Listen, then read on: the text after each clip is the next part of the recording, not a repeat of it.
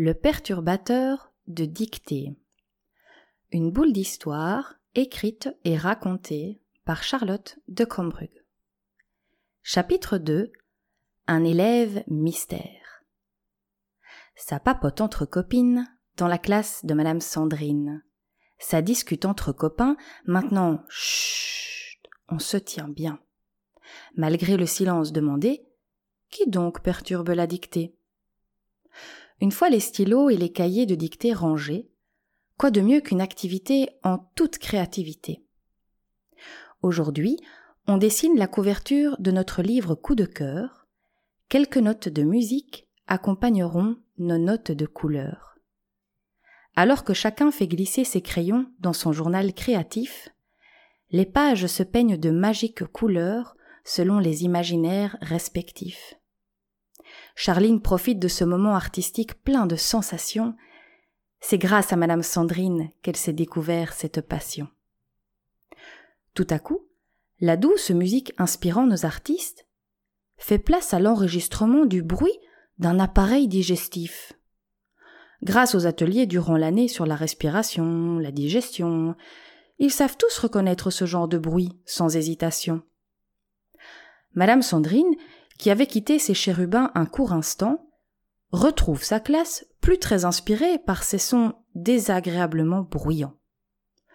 Une fois de plus, aucun élève ne s'excuse. Il y a un petit malin qui fait anonymement le pitre et ça l'amuse. Mais qui donc pourrait bien être cet élève mystère? Soit, se dit madame Sandrine, passons à l'activité culinaire. Car ce midi, les élèves jouent les petits chefs étoilés, avec un délicieux repas qu'ils vont ensemble préparer. Au menu, frites et croque-monsieur, il vaut mieux avoir faim, car salade de fruits et mousse aux spéculoses viennent clore ce festin. Les groupes de petits chefs coqs sont formés. Il faut maintenant tartiner, couper, mélanger.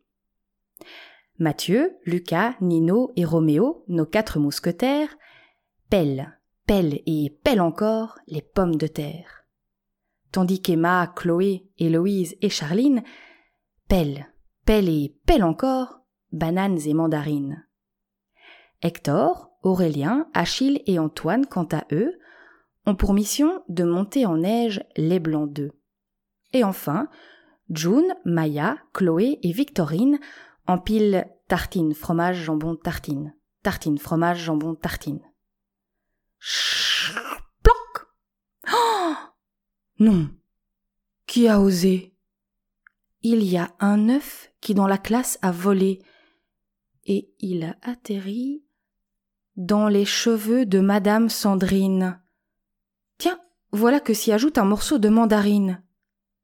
Aucun élève n'ose plus bouger. Même une mouche ne se serait pas permis de voler. Ils regardent leur professeur, l'air médusé et désolé. Cette fois, fini de rigoler. Une fois de plus, aucun élève ne s'excuse il y a un petit malin qui fait anonymement le pitre, et ça l'amuse.